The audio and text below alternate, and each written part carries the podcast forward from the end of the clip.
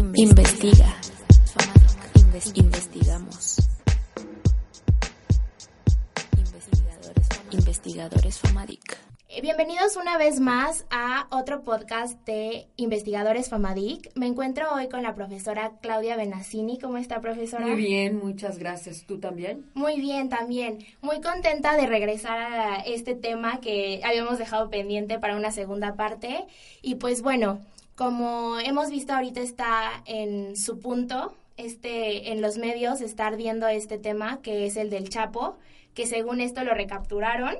Pero no solo eso, o sea, si ya eso parecía como ficción, no solo eso, sino que ahora viene cargado con estos dos actores que se ven involucrados. Pero bueno, antes de pasar a eso, eh, podemos rápidamente analizar eh, cómo fue que se dio esta noticia, empezando el año, empezando el 2016. Y se dio esta noticia de que, como sabemos, el 2015 había sido, se había escapado el año pasado, a mediados por julio, se escapó el Chapo y ahora nos vienen eh, en los primeros días del año del 2016 a decir que lo recapturaron. Y una vez más, utilizando las redes sociales como medio de eh, dar a conocer esta noticia. Sí, bueno, fue efectivamente el viernes a mediodía, el viernes 8 de enero, cuando el presidente Peña Nieto, a través de su cuenta de Twitter, eh, da a conocer que, que, que, el Chapo Guzmán fue recapturado. Eh, lo de la cuenta de Twitter no es una cuestión al azar, sino que realmente es una estrategia mediática que aprovecha el equipo de presidencia para que esto se conozca a un mayor número de audiencias, considerando que eh, por la hora y por una serie de razones la radio y la televisión registran un índice de audiencia muy bajo en ese momento, ¿no? Eh, durante todo ese fin de semana, eh, de hecho, yo creo que así iba a ser la estrategia. Eh, se concentraron en el secretario de Gobernación y en quienes fueron los que habían participado en la, en la captura, en la recaptura y demás, ¿no? Eh, y, sin tener, digamos, sin, sin, tener la opinión de la otra parte, a pesar de que ya lo habían llevado, bueno, ya está otra vez este, en el altiplano, ¿no?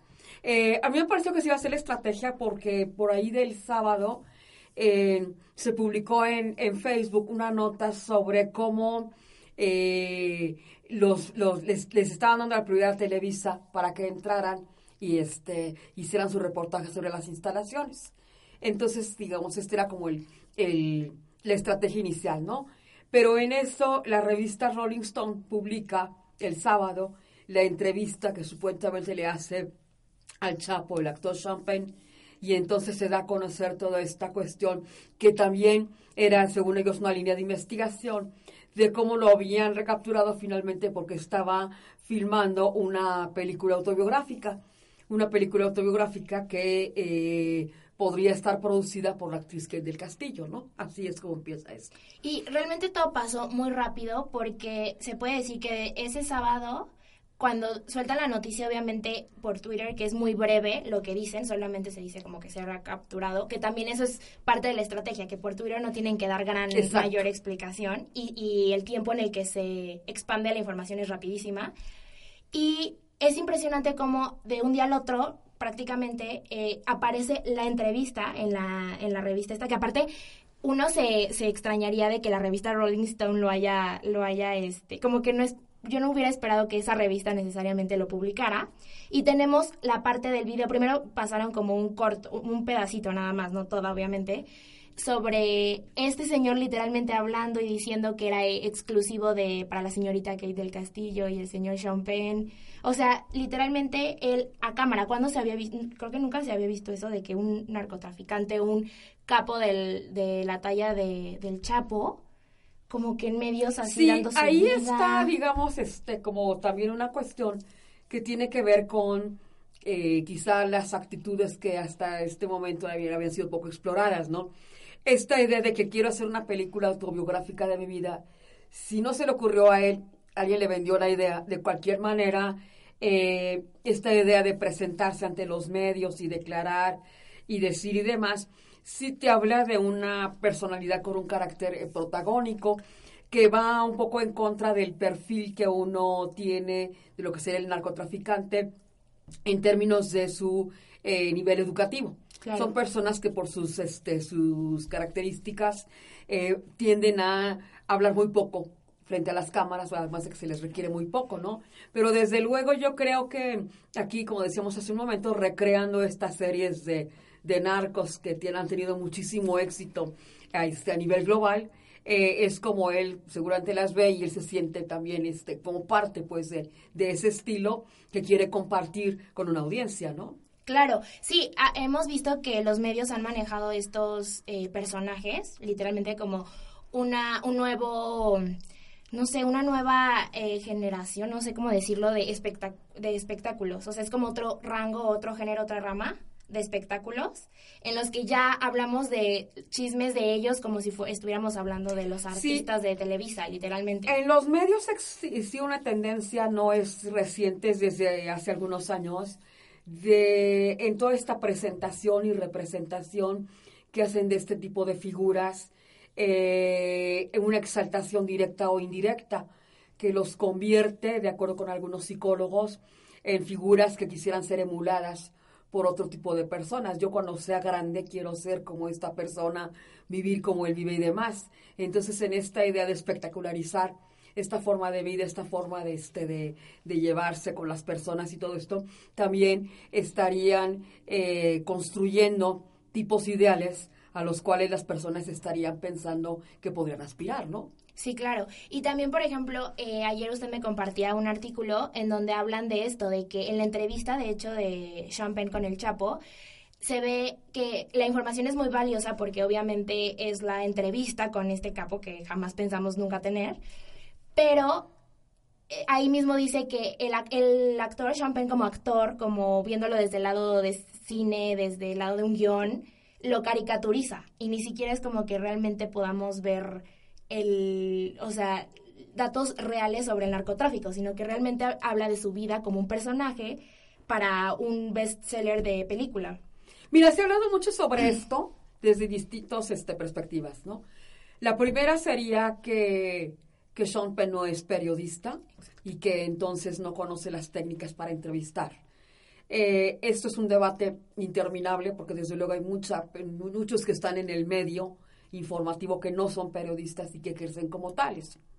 Eh, otros que señalarían que la entrevista por sí misma tiene un valor informativo porque es este esto que todo el testimonio que logra sacar de a, una persona con estas características. Ahora otros que dicen, bueno, pero si hubiera sido un buen jefe de redacción hubiera hecho esta cosa, en fin, en fin, ¿no? A mí me parece que al final de cuentas lo que tú tienes es un documento eh, de una persona, un actor, que ha tenido cierta participación en el activismo político, que, que entonces explora esta posibilidad de, de, conversar con una figura como el Chapo Guzmán y este y de digamos este de que le proporcionen de ese datos e información que para este actor pueden ser los más relevantes. A lo mejor si yo eh, como periodista eh, lo entrevisto, esas no serán mis preguntas. Mis preguntas serían otras porque tienen que ver a lo mejor también con el perfil de mis lectores, con lo que estoy hablando, con lo que estoy diciendo y demás. Pero él como actor y desde una perspectiva diferente, él hace estas preguntas que él considera como las más relevantes, ¿no? Más como personales, yo creo. Que... Eh, y desde luego, quizás en un, en un plano muy inferior, el perfil de la revista este, Rolling Stone, que no es una revista precisamente pues, de análisis político de actualidad, ¿no? Sí, y aparte también está eh, Kate del Castillo, que ya se le había relacionado con el Chapo, con este, esta carta que había publicado ella en Twitter, que le hace una carta al Chapo. Y este, y ahora viene con esto. Y yo lo que me pregunto es, ¿qué tan favorable o en el sentido de por qué los medios están manejando esto de, por ejemplo, publicar las, eh, la conversación esta de mensaje, de texto con ella? Y, por ejemplo, yo, yo lo veía en internet por primera vez, la conversación que la pasaban y que decían, hasta bromeando de que el Chapo enamorado de Kate y que no sé qué. Pero ayer en las noticias de, de televisión, también así la transcripción y hablándolo a voces, actuándolo. O sea, como que le han dado mucha importancia a esto que yo diría, realmente, o sea, estamos como desviándonos de, o sea, totalmente, si habló con Kate, si la estaba tirando la onda o no, realmente es como volver a qué vamos a hacer con el Chapo, lo van a extraditar, como que eso lo han dejado y ahorita están poniendo mucho que es un poco esta fórmula de dar al público lo que quiere. Entonces, eh, eh, por eso ella, o posiblemente por, por eso es que ella sale y dice, han tergiversado y las cosas y entonces yo voy a dar mi versión, aunque no dice cuándo, ni en dónde, ni nada, pero que ella dará su versión. Eh, efectivamente, ella, este, eh, primero, por ahí de 2012, envía una carta en donde dice que confiaría más en el Chapo que en, Peña Nieto, palabras más, palabras menos. Y, este, y después eh, también se ha circulado información de cómo se concertó la entrevista y de cómo eventualmente ella habría solicitado, eh, más bien este, la, habría, le habría pedido la posibilidad de que produjera a él una película autobiográfica.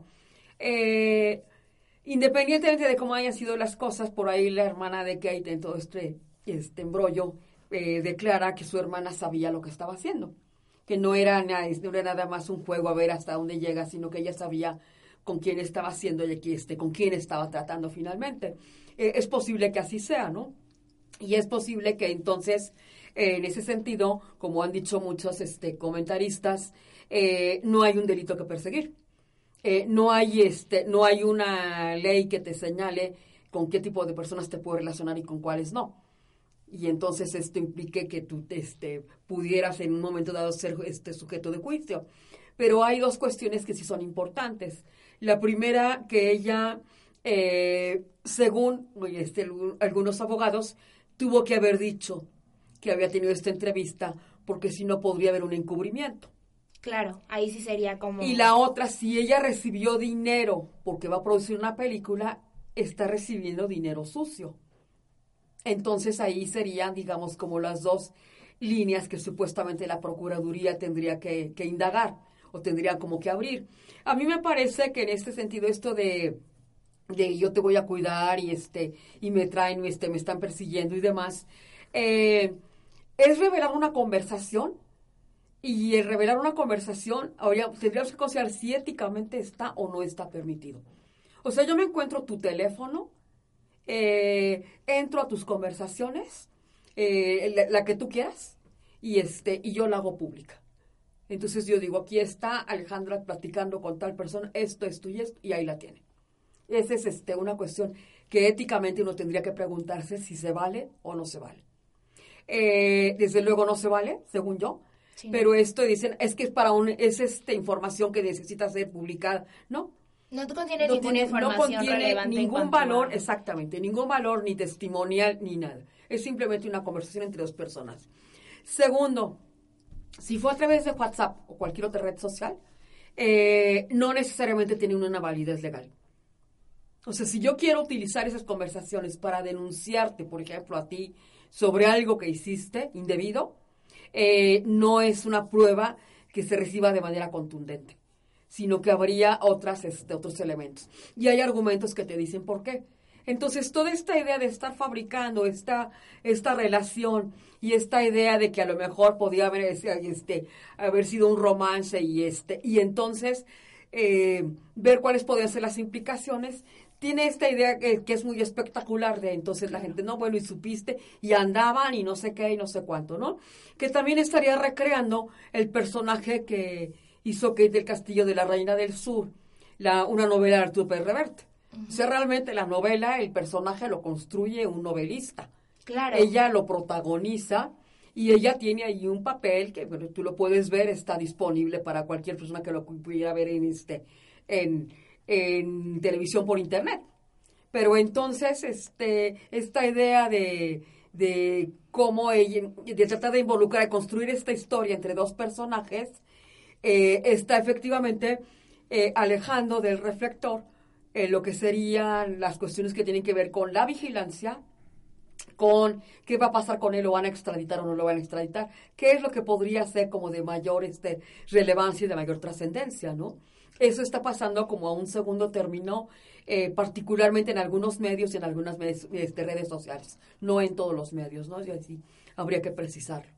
Claro, porque realmente eh, no sabemos hasta ahorita, todos estábamos en la expectativa de si lo iban a recapturar o lo que sea, Pero a- ahorita yo veo, por ejemplo, en redes sociales muchos comentarios, como en todo, de incredulidad hacia que lo atraparon, a que obviamente está súper pactado eso, cosas así. Entonces, yo creo que la- mucha gente se preguntaría, gente que sí le interesa como seriamente y no solo el espectáculo, cosas como en qué ayudaría o en qué cambiaría México si le beneficiaría que lo hayan capturado, que no, porque hay mucha gente, yo he visto ya últimamente muchos comentarios también por redes o artículos que hasta se encuentran a favor del Chapo, que dicen como este igual no tanto a favor, pero como que otra vez esto de que lo ponen como el héroe, como de el héroe, eh, el Chapo ha construido escuelas, ha hecho esto, eh, y, y como comparándolo con políticos, cuando, o sea, entiendo los puntos, pero no, no, no puede haber ese nivel de comparación, o sea, Ahí está, se nos este- olvida que es un capo. Esta cultura de los narcos, que, que dice, a mí eso desde luego no me consta, esta idea de pues, que es parte del lavado de dinero. O sea, yo puedo construir la, la iglesia más importante de mi pueblo y donar todo el dinero, pero estoy lavando. O sea, no es dinero que legalmente yo haya, este, haya percibido, que eso es este, muy importante. Es decir, esto es, es como parte de esta cultura. Cuando fue la fuga de- en el mes de julio, hace siete meses, eh, lo que encontramos fue esta idea de cómo eh, la fuga pues, fue un motivo para que se rieran del presidente y de gobernación y los procuradores y etcétera, ¿sí? Y entonces por ahí algunos comentaristas dijeron, bueno, eh, eh, que era sorprendente cómo podía hacer esto y cómo podían decir, bueno, qué bueno que está fuera, qué bueno que se te escapó y todas estas cuestiones, cuando en realidad este es un tipo sanguinario y son asesinos y efectivamente este eh, tienen este actividades ilegales que repercuten de muchas maneras en este la economía y la política a nivel global. Entonces, esto de que qué padre y este y vamos a hacer recorrido y demás, pues es simplificar un asunto. Sí, claro. Realmente no es tener en cuenta una serie de variables de qué es lo que está sucediendo con el narcotráfico y hasta dónde vamos a llegar, ¿no? Pero aquí entonces la, la cuestión y lo que yo creo que esto propone es que los mismos medios lo, lo han hecho así, ¿verdad? Ef- Es su estrategia de... Entonces, ef- efectivamente, en vez de, digamos, tener una, un trabajo mucho más de investigación de quién es esta persona, de qué ha hecho, de cómo ha actuado, de una serie de cosas que eh, podrían tener mucha mayor trascendencia, incluso informativa, bueno, que sí existen, hay quien ha publicado, quien ha investigado mucho sobre el tema, eh, se van por esta parte como sentimental y en donde lo que tú estás construyendo es un personaje ficticio, Ficticio. porque así no son, basado en novelas, basa- como eh, eh, o basado en hechos de la vida real que, que te pueden parecer muy simpáticos. Yo tenía una amiga, tengo una, es mi amiga, que vive en Culiacán y ellos decían esto en Sinaloa era muy frecuente en algunos lugares de cómo podías estar cenando en un restaurante y de repente lo cerraban porque él llegaba a cenar, entonces te quitaban tu teléfono celular, pa- podías pedir lo que tú quisieras y este y después te regresaban tu teléfono pues porque el señor había estado ahí. Eso, este, incluso ella decía, bueno, a mí nunca me ha pasado, puede ser una leyenda urbana o puede ser que esto realmente suceda así.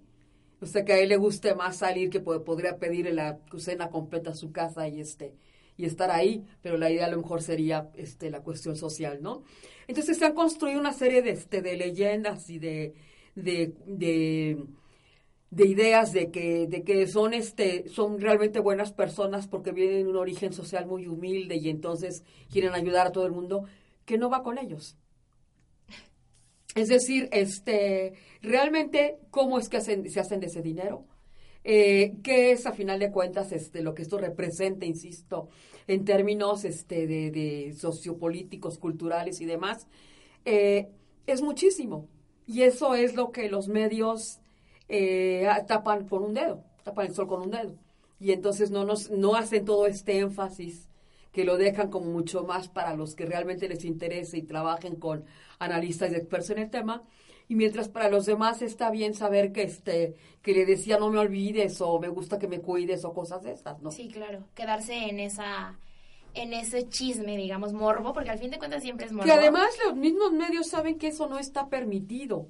Sí, a mí, me, no a mí es- me no es, sorprendió este, mucho el ver la conversación, como decíamos. Cuando se ha visto que así agarran a quien agarren, igual lo comentan en las noticias, tiene- pero todo eso es súper confidencial. No tiene un valor legal, puede tener un valor. Yo puedo tener una conversación grabada de dos personas y hacerla pública. Entonces, bueno, eso tendría que ver conmigo, cómo, cómo me estoy comportando como, como ser humano al, al este, compartir esto, pero no tiene ningún valor legal de ningún tipo. Sí, no. Y entonces, ¿usted qué cree que pase ahorita con, hab- hablando ya de, o sea, de los términos del Chapo, de la recaptura? Estaban viendo lo de la extradición y todo eso. Eh, la extradición Extradición. puede perdón. ser, puede tardar mucho tiempo, no, no es de ahorita a mañana. Sí. Eh, hay quienes señalan que primero debería de ser juzgado en México y debería de declarar una serie de cosas que tienen que ver con quiénes son los que lo protegen y todo esto. Eh, hay quien dice que tendría que irse rápido para este, evitar una siguiente escapatoria. Eh, ahí habría que ver este, cómo se van presentando las cosas. Y desde luego, eh, esto eventualmente eh, va a ser reemplazado por otro tipo de acontecimientos. Claro. Eh, puede ser que quede el castillo finalmente de su versión, no lo sabemos, a quién se la va a dar, en qué va a consistir y demás. Pero ciertamente yo creo que una parte de la, de la molestia que puede tener puede provenir de eso que yo te digo, bueno, ¿por qué haces pública esta conversación? Claro. ¿Cuál es? Porque la encontraste, si no tiene ningún valor, vaya, ni siquiera periodístico. Y ni siquiera es que ellos sean como figuras este del gobierno, como co- figuras públicas donde se, se supone que tienen que tener como toda esa transparencia. Cuando han encontrado grabaciones de los diputados diciendo cosas como Sí, claro. comprometedoras o algo, no las sacan tan así. O sea, siempre tienen como este tipo de mesura y que a ver si sí una parte y así. O sea, de verdad esta la sacaron como... Pero pues ya se les acabó porque ya eso tiene un principio y un fin. Tú puedes empezar una conversación y la puedes este, ir prolongando, no sé, un mes, porque bueno, entre que vas, que vienes, etcétera, tú ahora este, puedes tener más este, experiencia sobre esto, ¿no? Ahora que estuviste unos meses fuera, a lo mejor con tus amigas ibas platicando eh, a través de tu teléfono, Sí, claro. este, y, pero eso se terminó. O sea, entonces, ¿cuánto puede durar una conversación de estas para hacerse pública? De un principio y un fin. Ahora que sigue, habrá que ver qué es lo que sigue informativamente hablando, ¿no? Y yo estoy segura de que esa película que están, bueno, el documental este supuesto que quieren hacer, tarde o temprano va a salir porque aparte la gente obviamente está esperándolo. O sea, y más si saben que ahora sí fue una entrevista directa con el Chapo. Eh, pues habría que ver qué pasa, porque habría que ver si esto está o no está dentro de los límites de la legalidad. Y este, y qué es lo que se va a hacer con ese material. A mí me parece que, que u- hay una cuestión aquí que me parece muy importante destacar, ¿no? Eh, por eso te comentaba yo de la entrevista transcrita, cómo se había, que era importante el, este, revisarla y demás, ¿no? Porque yo creo que el gran problema que tenemos es que muchas veces no leemos esos materiales y nos formamos una opinión simplemente a partir de, de lo que escuchamos. Sí, del comentario del comentario. Cuando del en comentario. realidad el revisar esa entrevista tendría que tener cierto, tendría que, tener- tendría que ser importante si tú realmente estás este, interesado en el tema Claro. por lo menos este ver una parte o qué sé yo sí pero yo creo que que lo de la entrevista va siendo lo de este la, de la entrevista que el domingo por ejemplo fue muy importante qué barbaridad y, y la publican de manera oportuna y todo esto eh, lo opaca esta cuestión de que del castillo que tendrá que en su momento te digo tener un principio y tener un fin ella ya dijo ya estuvo suave no Sí, sí. Pues bueno, vamos a seguir viendo cómo fluye esto, que obviamente vamos a tener mucho para hablar exactamente y del podemos Chapo. seguir platicando sobre el Claro, tema pero por ahorita, pues mientras, esto es lo como se han manejado hasta estos días los medios y pues vamos a ver qué, qué De es el siguiente paso. Muchísimas gracias, yo soy Alejandra Bustos, estuve con la profesora Claudia Benassini, muchas gracias por estar aquí con nosotros. Y, muchas gracias y saludos a todas y esto fue Investigadores Famadic. Investiga. Investigamos. Investigadores Famadic. Investigadores Famadic. Hacemos comunidad cultural. Pulsa Radio.